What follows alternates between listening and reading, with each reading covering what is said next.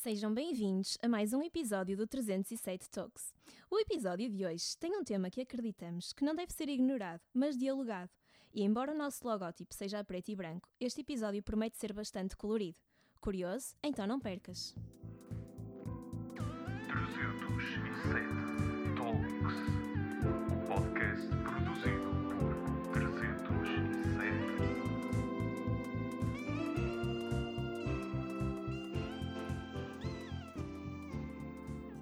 Bem-vindos, eu sou a Raquel Pereira e hoje temos dois convidados que estão connosco pela primeira vez.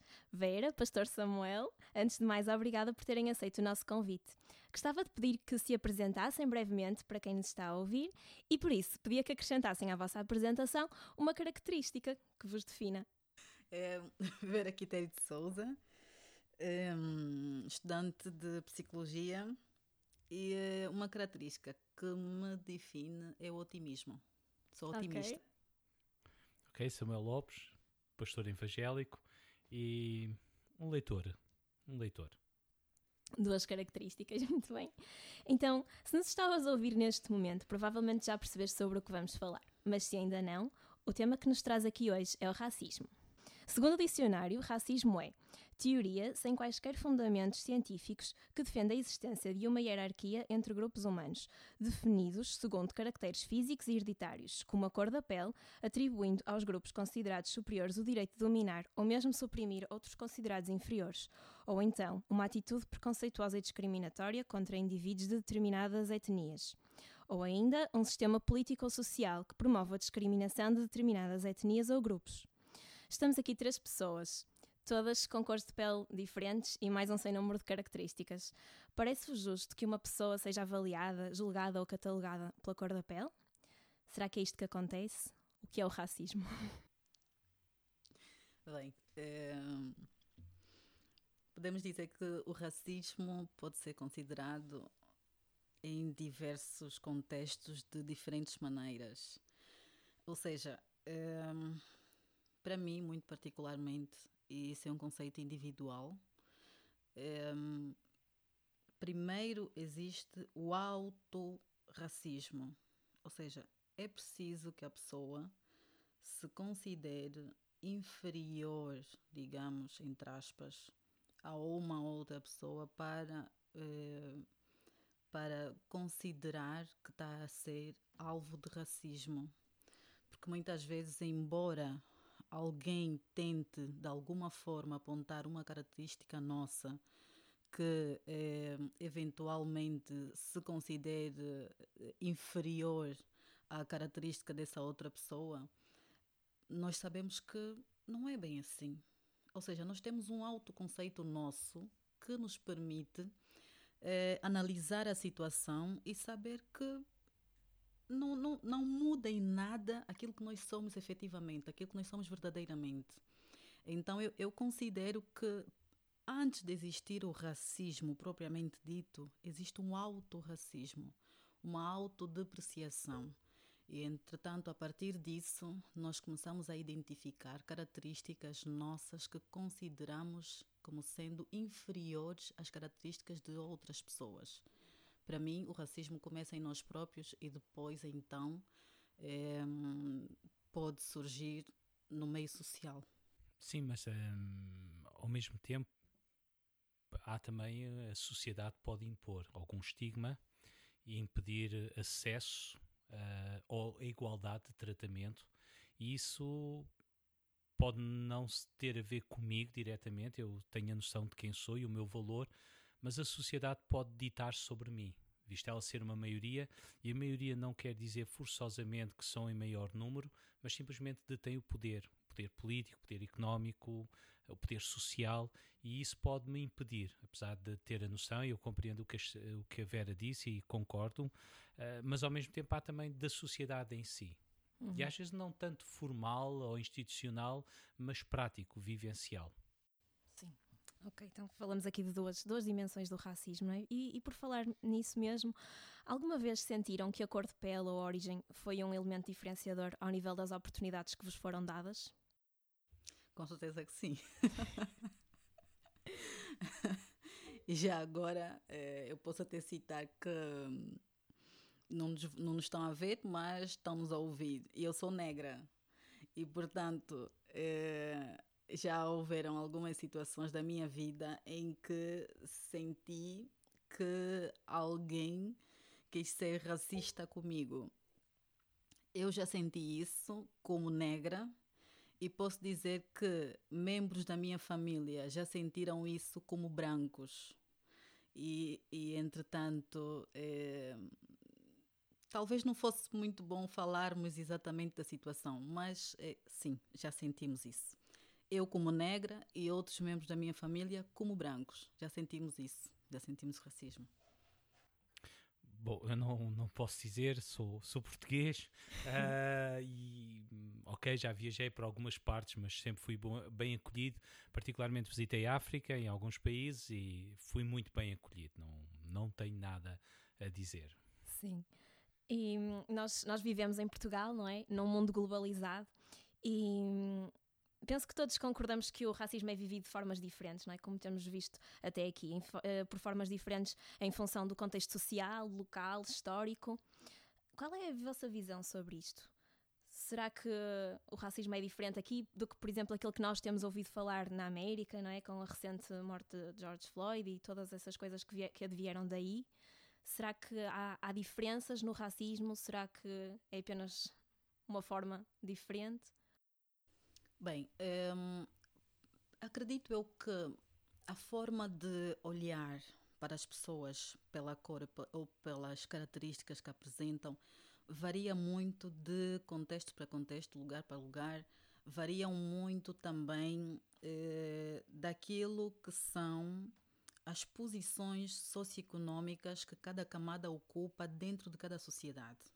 Ou seja, nós podemos encontrar em algumas sociedades certas, eh, digamos, etnias que ocupam ou podem ocupar um lugar mais baixo da sociedade. E estas, por norma, sofrem mais pelas características que apresentam.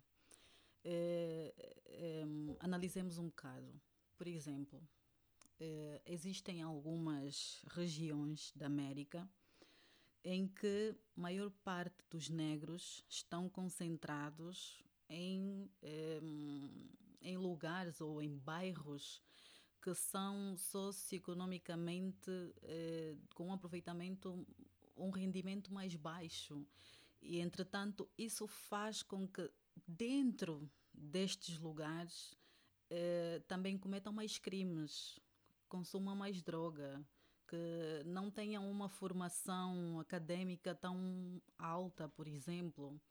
É, e, entretanto, acredito eu que quando nós olhamos, quando nós vamos para a América e estamos num bairro, por exemplo, destes, olhamos para uma pessoa negra e a tendência é pensar logo: este ou é drogado, ou, ou é assassino, ou sei lá, cometeu um crime qualquer.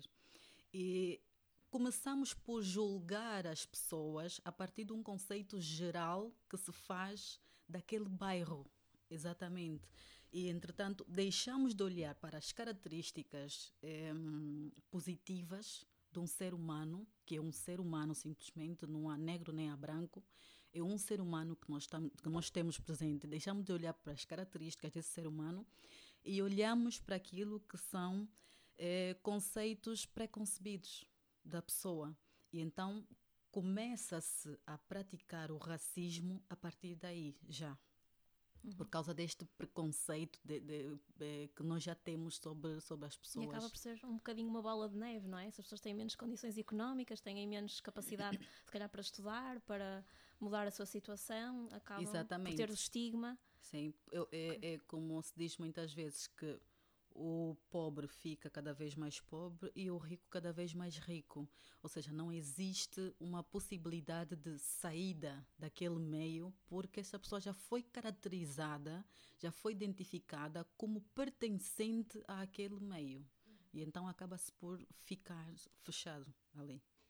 Eh, eu gostava de ir um bocadinho mais fundo, porque, ok, as questões socioeconómicas são importantes, mas elas não têm que definir exatamente quem eu sou, como a Vera estava a dizer.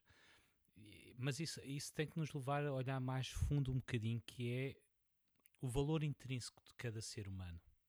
O ser humano não vale pelo, por aquilo que ele calça, o carro tem à porta e o bairro onde ele vive. Cada ser humano tem valor porque é um ser humano. Ponto parágrafo. E quando eu perspectivo a minha vida desta forma, não há cor, não há raça, não há status social que, me, que, que implica diferença. Eu vou lidar com ele com respeito, por estou a lidar com alguém que é semelhante a mim. Tudo o resto não tem valor absoluto, mas cada ser humano é um valor absoluto. E se eu lidar assim com cada pessoa com que eu me cruzo, não vai importar nada disso. Mesmo que ele tenha sido um, um ladrão, um assassino, ok, o que é crime é crime e deixaremos a justiça lidar. Agora, o ser humano, enquanto ser humano, tem que manter a sua validade, o seu valor intrínseco. Ok? E há histórias maravilhosas que nós sabemos e conhecemos e ficamos todos de boca aberta e gostamos tanto de ouvi-las. Mas houve alguém que olhou para aquele ser humano que fez e que aconteceu, mas que olhou para ele como ser humano e mais nada do que isso. Então eu, eu penso que, que o racismo é alguma coisa mais profunda. Tem a ver com o valor que eu atribuo a alguém, a noção de. E às vezes, para eu me sentir superior a alguém, eu tenho que esvaziar o outro alguém para que eu me possa sentir superior. E isto é perigoso demais. E isto é perigoso demais. Temos no passado recente da nossa história uh, situações muito alarmantes. Nossa história é a história da humanidade, não é? Em gente que considerou superior a outras raças e cometeu o que cometeu. Isso é assustador porque simplesmente não tinham valor. Exato. E agora, ao, ao falar sobre isso, lembrava-me de uma frase naquele discurso do I Have a Dream de, de Martin Luther King, em que, em que ele está a dizer que sonha que, as suas, que os seus filhos, que os seus quatro filhos, um dia sejam julgados não pela cor de pele, mas pelo conteúdo do seu caráter. Claro que o valor da vida vai além do caráter, mas, mas faz-nos pensar, não é? Que muitas vezes eh, há o julgamento pelo exterior e não pelo caráter, não é? Uma pessoa, como a Vera há pouco estava a dizer, só de olhar a alguém que já julga, em vez de sequer conhecer a pessoa, perceber quem é e perceber o seu caráter. Posso só, posso só interromper, mas a nossa sociedade está muito assim. Conseguimos falar no politicamente correto e vamos para a televisão, para as rádios, para os jornais. E o politicamente correto sabemos como dizemos as coisas, mas na vida prática, até onde é que eu estou disposto a fazer um sacrifício para mudar a minha sociedade? O mais fácil é apontar ao meu Estado, ao meu governo, que ele tem de mudar. Mas até que ponto eu estou disposto a, a fazer um sacrifício para mudar a sociedade da qual eu faço parte? É tão bom dizer que a sociedade é assim, mas eu sou a sociedade. Até onde é que vai? Porque quando eu falei, porque quando eu falei no valor do outro, quando o outro vale para mim, eu estou disposto a fazer um sacrifício em prol desse outro, para melhorar ou minimizar a situação em que ele se encontra. Isto é que é mudar. Isto é que é combater, porque quando eu estou disposto a fazer um sacrifício, só quero deixar aqui uma interrogação, é verdade que eu fui convidado não para moderar, mas quero deixar como é que eu estou disposto a fazer um sacrifício se não há valores absolutos? Muito complicado, não é? A nossa sociedade, não é? Mas fica a questão. é verdade. E, e leva-nos a outra questão. A maioria das pessoas no nosso país não se considera racista, não é? Penso que todos temos essa noção. Mas há um estudo que foi feito recentemente que, em que cerca de 62% das pessoas uh, foi feito um inquérito e um, pelo menos em uma, um dos itens uh, se percebia que eram, que eram racistas. Tinha pelo menos um, um dos itens que foram avaliados uh, era, mostravam racismo de alguma forma. Apenas 11% não mostravam qualquer sinal de, de racismo. Um, Contudo, o racismo existe, não é? É um problema. Apesar de muita gente achar que não o tem, continua a tê-lo. Uh, perante isto, o que é que nós podemos fazer? Ignorar, fingir que não existe? Ou será que há, há uma necessidade de admitir e de falar sobre ele e fazer alguma coisa por mais que isso custe? Por mais que custe admitir, não é? Esse tal racismo que pode ser um bocadinho encoberto, talvez.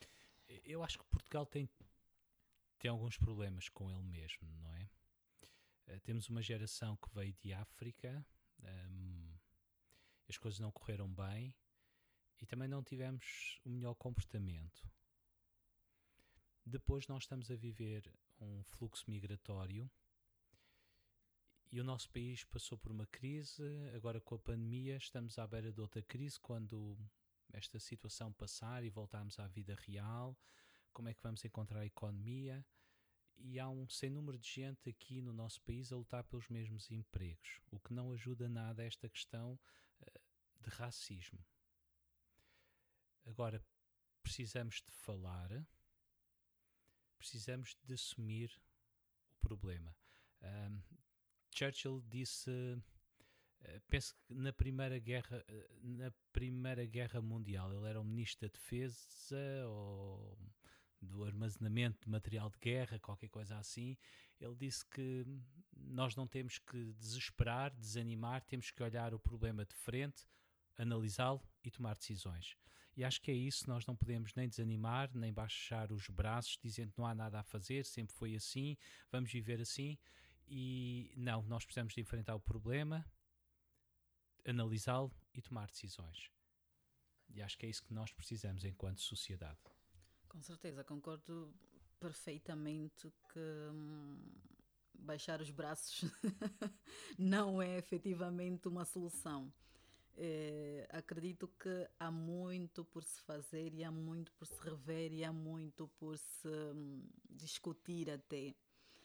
É, hum, só, só de pensarmos que muitas vezes é, sobe, por exemplo, por exemplo, um negro que assume um lugar de destaque no governo e é um alarido daqueles. Olha, subiu um negro para o, uh, o lugar X do governo. E uh, eu falo de Angola, por exemplo.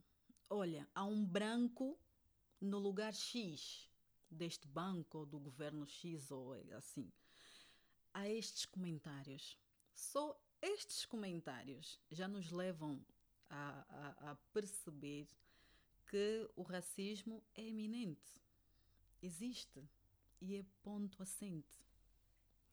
Um, é claro que podemos também notar uma diferença eh, naquilo que é a prática do racismo entre eh, gerações. Notamos, e agora sem, sem querer ofender, mas notamos que a geração mais velha parece ter ainda muitos, muitos comportamentos racistas em relação à geração mais nova. E, a, e claro que isso deve-se também à tal globalização, que hoje em dia é muito mais é, comum ver-se gente de todas as raças, entre aspas, juntas no mesmo lugar e toda a gente tem acesso a tudo, não é? E é claro que isto também é, promove uma maior socialização entre pessoas de diferentes é, lugares e diferentes, e diferentes características e faz com que a geração mais nova esteja mais acostumada, mais preparada para lidar com essas diferenças todas. No entanto, um, o facto de a geração mais velha ter ainda esses rasgos, estes rasgos de, de, de racismo, digamos, eh, faz com que também passem alguns rasgos de racismo para as gerações mais novas. E é como disse o pastor Samuel, que eh, Portugal tem, tem, tem sido alvo de, de um fluxo migratório muito grande. E hoje em dia, até nas aldeias, que há, há, anos atrás não se viam pessoas de outra, de, de outra cor, digamos, eh, hoje em dia já se vê essas pessoas vão lá porque também têm condições de vida melhores, se calhar, do que os lugares de onde essas pessoas saem. Uh, e há cada vez mais esse intercâmbio cultural, esse intercâmbio, eh, eh, digamos, de pessoas para pessoas, e, e acaba-se por começasse a ter um conceito diferente daquele que se tinha anteriormente. E, e, e vai-se mudando, mas ainda assim, acredito eu que existem um, estruturas sociais que podem e devem trabalhar mais nisso, para que a mudança seja mais rápida, para que seja eficaz e, sobretudo, para que as pessoas alvo de racismo não sofram. Porque essas pessoas vão sofrer se não houver, um, uma, se não houver já um, um, uma atitude em relação a isso. Ok.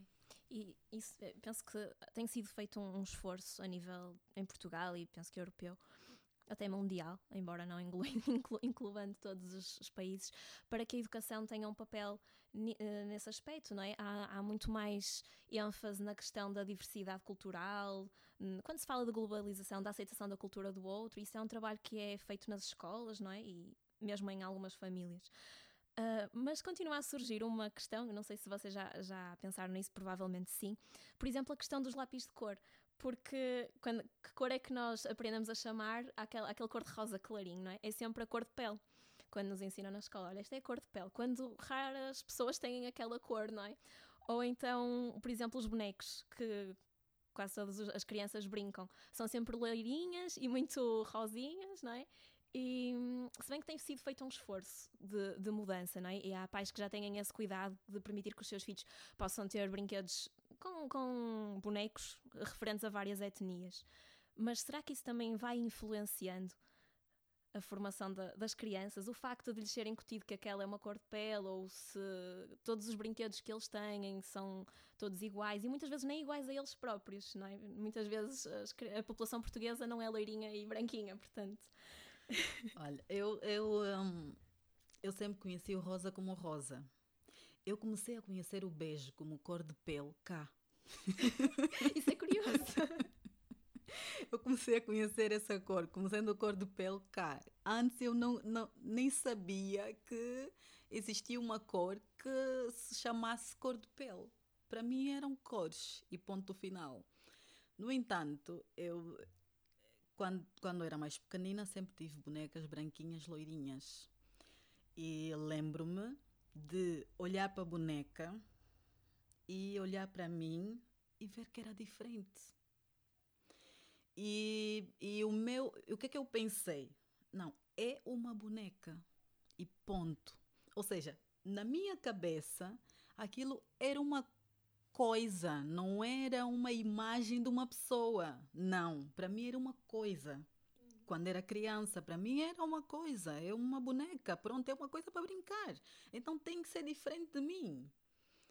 E uh, ainda hoje existem, eh, maior parte dos brinquedos são, eh, claro, branquinhos e loirinhos. E depois há esse conceito de o branco, loirinho ou clarinho é o que é bom e o, o escuro, digamos, o preto, é o mau. É, e usam-se muitas vezes termos é, como, por exemplo, a ovelha negra da família. A ovelha negra da família é aquele mal comportado que não, não segue regras, não quer saber de nada nem de ninguém. É a ovelha negra da família. É, depois, é, usam-se termos, por exemplo, como o mulato o mulato é, é, é um termo derivado de mula, não é? E, e, e, o mulato é um termo derivado de mula. E, e, depois há os morenos, já são termos que vêm para suavizar um bocado o uso do termo negro ou preto. Mas na verdade querem todos dizer a mesma coisa.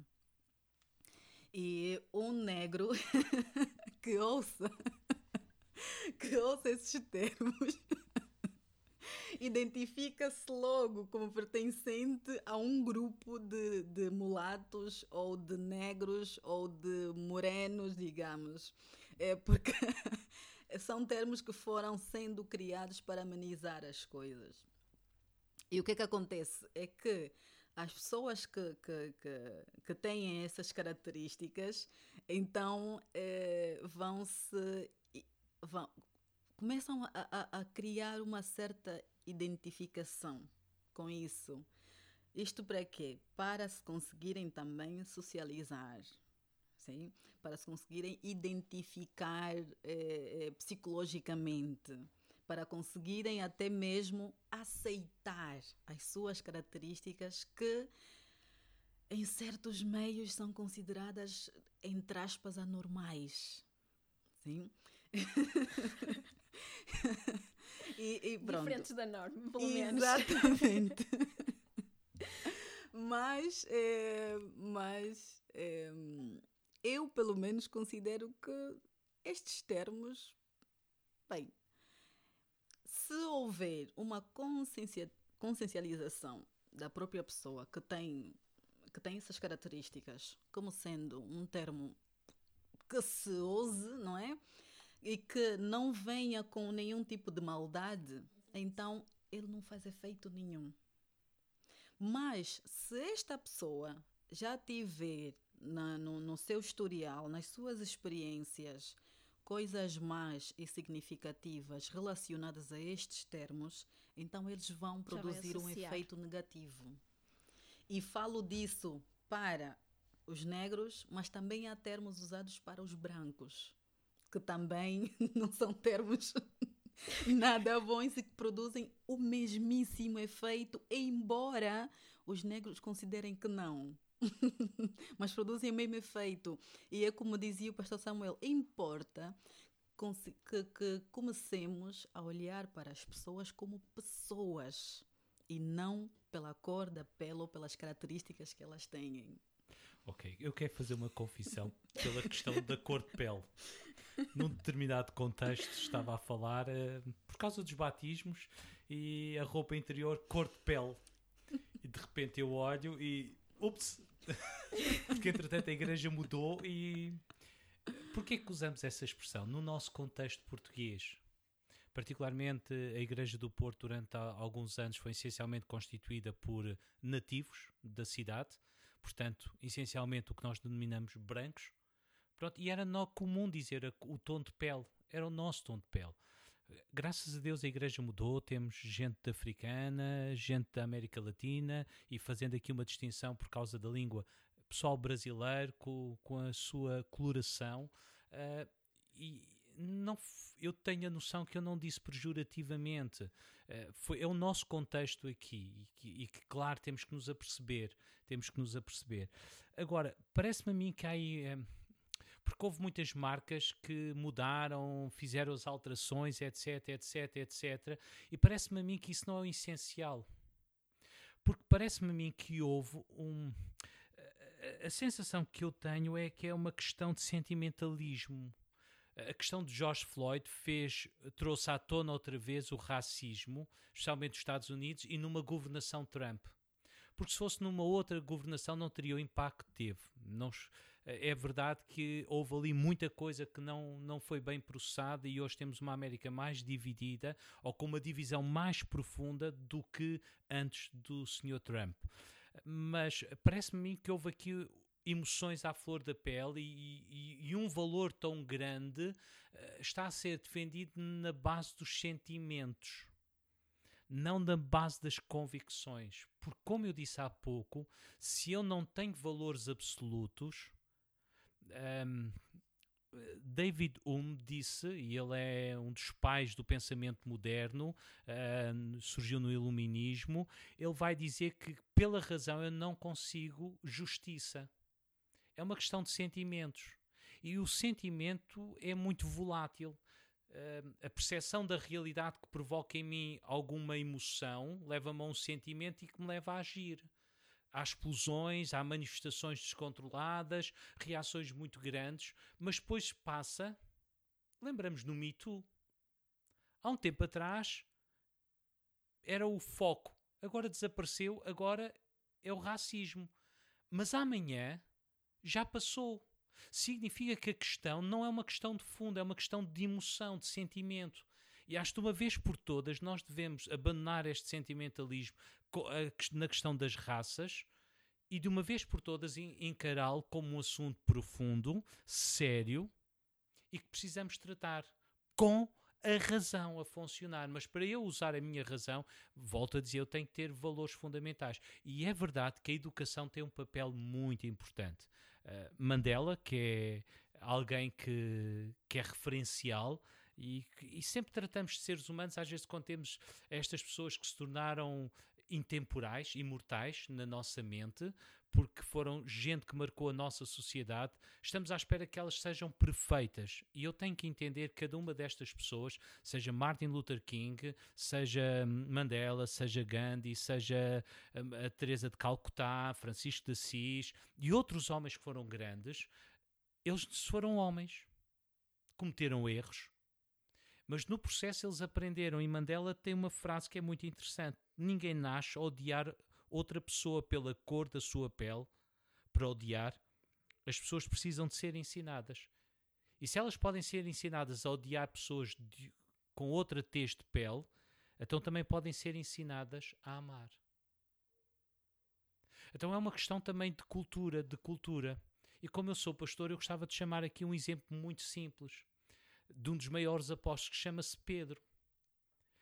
Jesus disse que para ir e pregar o Evangelho a todas as pessoas não há distinção, a todas as pessoas, ele integra todos como filhos, portanto não há diferença nenhuma. E nós temos Pedro com problemas de ir à casa de um gentio, questão racial. Deus teve que aparecer, teve que fazer uh, algumas coisas para o forçar a ir até lá. Questão cultural. Não tem a ver com Bíblia tem a ver com a cultura e a cultura exerce uma, uma pressão muito grande que nos educa, que nos formata. Então eu preciso desconstruir isto. A minha questão é: será que é por mudar as marcas mudarem?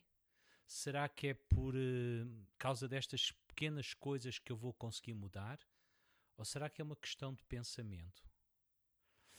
Porque às vezes parece que o racismo não tem só a ver com a cor da pele tem a ver com as tribos urbanas que foram surgindo. Porque se eu não o vestir, não usar, como é que as pessoas vão olhar para mim? Se eu não tiver o padrão da época, se eu não usar as sapatilhas da marca X, com as calças Y e com a suéte Z, ok? Como é que me vão encarar? Se eu chegar a um sítio e não tiver esse padrão, como é que vão? Vou também ser ter um autocolante? Não tem nada a ver com a cor da pele, mas tem a ver com outras mentalidades. Então, se calhar é racismo que deriva de raça, hoje, se calhar, temos que pensar mais abrangente. Mas parece-me a mim que, de uma vez por todas, temos que deixar o sentimentalismo, porque logo mais vamos largar isto e tudo volta ao normal, e esquecemos George Floyd, esquecemos tudo e voltamos à nossa vida.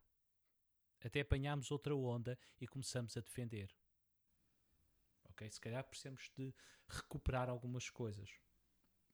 Bem, e é baseado nessa, nessa frase de Mandela que há tempos eu vi uma experiência no YouTube que hum, punham crianças. Ah, eu vi. Na frente de uma mulher negra e pediam a ela, às crianças, que dirigissem palavras ofensivas que têm a ver com a com o tom de pele dela e com o cabelo dela e, e pediam às crianças que dirigissem essas palavras.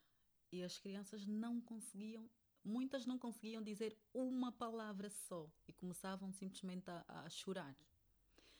E quando lhes perguntavam por que, que elas não conseguiam dizer e só choravam, elas diziam: Eu não vejo isso como uma coisa má e não, não, não sei porque é que eu tenho que dizer essas palavras a uma pessoa que eu não vejo, não vejo isso como sendo uma coisa má.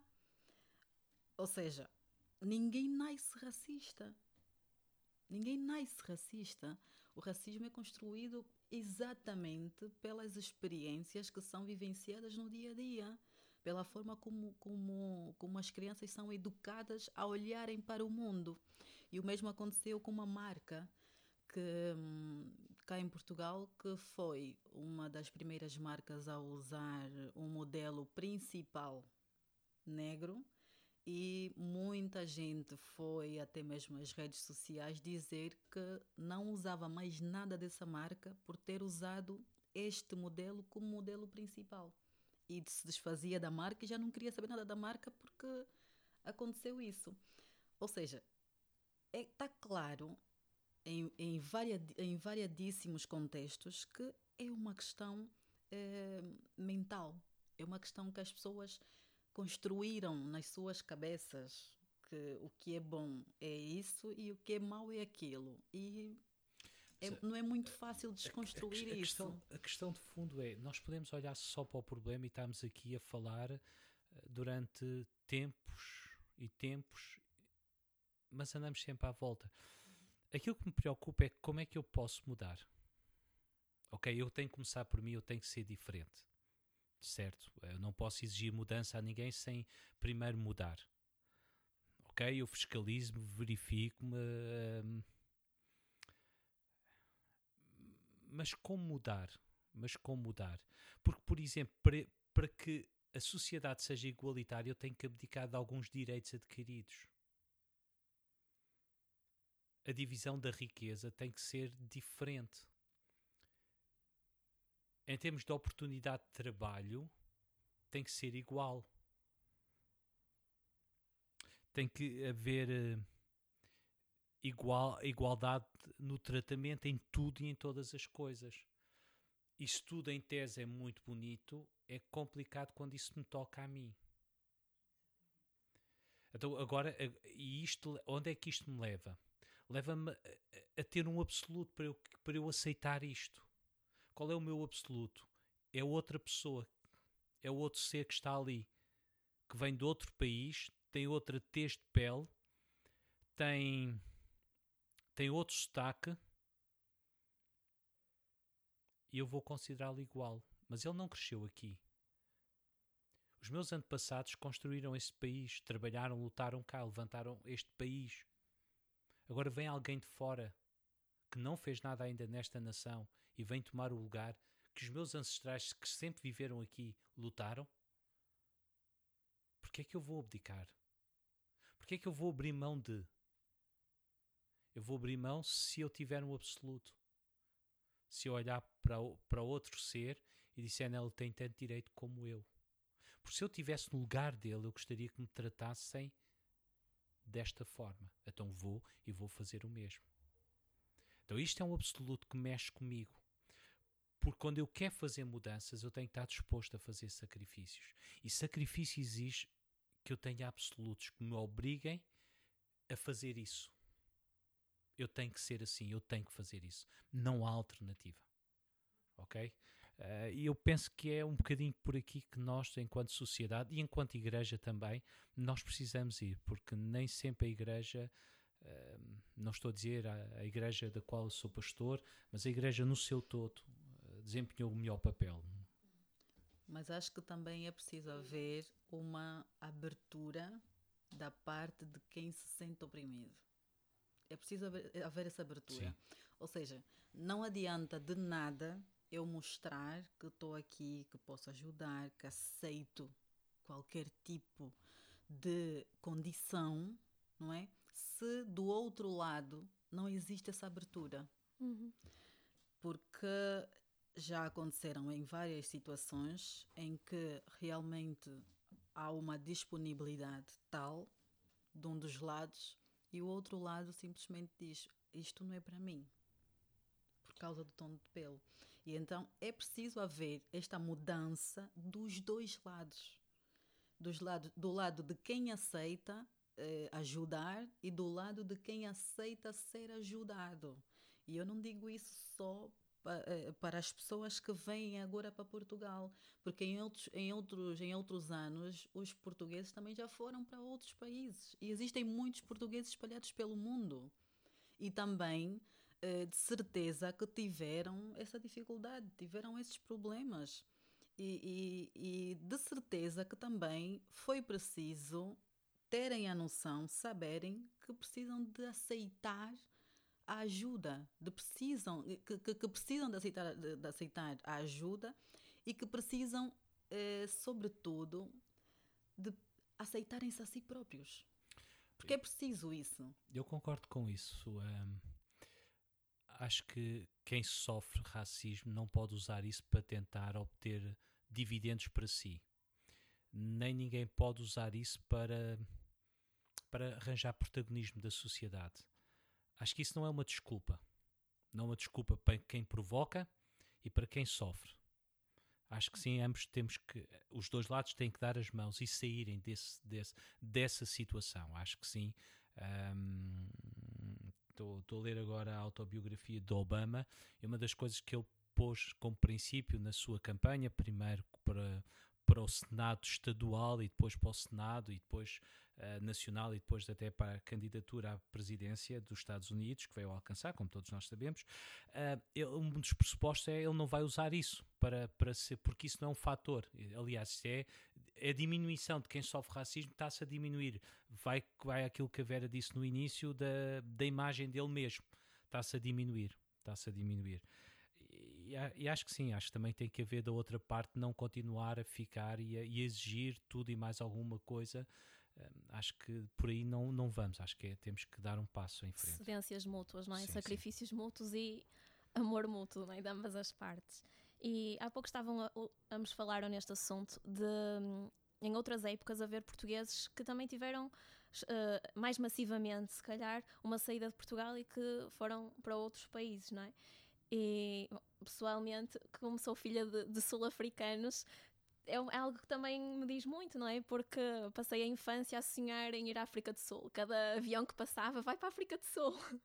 Então, quando, quando a minha avó, por exemplo, me falava sobre o que é que se passava lá muitas vezes, isso magoava-me, porque quer dizer, os meus pais eram da África do Sul, eu queria lá saber qual era a cor de pele da maioria das pessoas da África do Sul, se havia alguma coisa que, que as fazia sofrer, então isso também me estava a fazer sofrer a mim. E isto, enquanto criança, acho que é uma coisa que é, é, muito comum a todas, que é a questão de perceberem o sofrimento do outro. E não há a questão da cor ou a questão de seja o que for. É? Quando nos falam de, de alguém que está a passar mal injustamente, qualquer criança sabe, não é? E, e muitas vezes, como adultos e enquanto sociedade, perde-se isso, não é? Começa-se a olhar mais, embora o egocentrismo seja associado à criança, muitas vezes ele, na realidade, cresce com a idade adulta. E, mas falando nesse, nessa questão e voltando um bocadinho a, a Nelson Mandela, que caracteriza muito a, a, a, história da África do Sul, e uh, quando, ele, quando ele tomou o poder, não é, depois de estar preso durante imensos anos, as palavras dele foram muito de amor, união, trabalho comum, não é? Que não ia agora ser fácil para todos, não é? Para uma maioria que tinha sido oprimida, mas que agora não era, mas que ia envolver muito trabalho, muito esforço. E que agora estava no poder e que agora estava no poder. Mas a questão foi essa, não é? Não foi, ok, agora vamos nos vingar, mas agora vamos trabalhar juntos, vamos construir uma nação com todos. Perdoar. Perdoar. A, questão, a grande questão foi perdoar. Foi a grande questão foi perdoar. Na vossa opinião, tem sido preservado este legado? Não no, no caso concreto, mas mundialmente. Nos diversos casos. Sim, não vamos falar de caso concreto, mas, mas de forma geral ou, ou, aqui, ou no contexto eu acho que falar nisso implicaria uma implicaria uma mergulhar um bocado na questão política. E acho que não, não é por aí que queremos ir. É, mas a verdade é que sinceramente eu acho que tem havido um, um, um destoar desse legado. Porque cada vez mais cada um pensa só em si mesmo. E a tendência é sempre controlar quando é que o outro fica fragilizado para tirar eh, partido disso, para conseguir se beneficiar dessa, fragili dessa, dessa fragilidade. E hum, como mudar isso? Okay. Eis a grande questão. Eis a grande questão.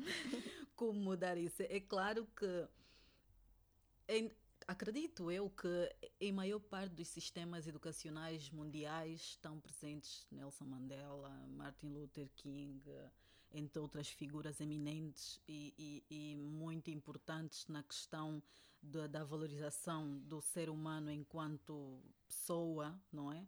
é não, não importando a proveniência ou as características que, que, que se tenha mas a verdade é que, como também somos seres humanos, feitos por Deus, mas com inúmeras é, é, inúmeros. É, não encontro agora a palavra, mas com muitas, com muitas deficiências, digamos. Então, nós não conseguimos seguir esses legados como deveriam ser seguidos. Nós não conseguimos fazer as coisas como efetivamente deviam, deviam ser feitas porque os vários sistemas políticos educacionais eles englobam várias outras coisas que são muitas vezes postas à frente daquilo que são os interesses meramente humanos, não é? é e julgo eu, não tomando aqui o lugar do pastor, mas julgo eu que esta é uma, é uma das tarefas da igreja. É efetivamente unir as pessoas não pelo que elas são ou pelo, por, por aquilo que são uh, uh, um, os cargos que ocupam na sociedade ou pelas características que elas possam apresentar melhores ou piores do que as outras, mas unir as pessoas enquanto seres humanos apenas. Nos julgamentos de Nuremberg, a preocupação que houve a dado passo foi: não será que estamos a tornar-nos como eles? Eles estavam a jogar os nazis pelos crimes contra a humanidade. E de repente eles pararam e tiveram a noção que afinal estavam-se a tornar como eles. Aquilo que eles fizeram aos judeus e não só provocou uma onda de choque que os, que os aliados tomaram a mesma atitude que afinal eles tinham tomado contra gente, outra gente. O que é que isto me leva a concluir? que às vezes quando nós denunciamos o racismo pode nos levar a um senso de superioridade e a, e a fazer o mesmo com aqueles que são racistas. E isto é perigoso. A conclusão que chega é que nós não conseguimos. Porque depois de tantos anos de história, tanto conhecimento, tanta educação, porque a base da educação do sistema político sou eu é o ser humano, é o indivíduo. E eu acho que temos que começar pelo indivíduo. Se eu mudar o indivíduo, muitos indivíduos mudados vão transformar sociedades.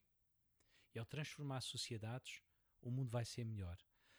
Agora a questão é como mudar o ser humano na essência. Usando a tua expressão, somos egoístas. Obrigada por estares connosco. Como é evidente, esta conversa ainda não terminou. Há demasiado a dizer e a fazer para estes minutos.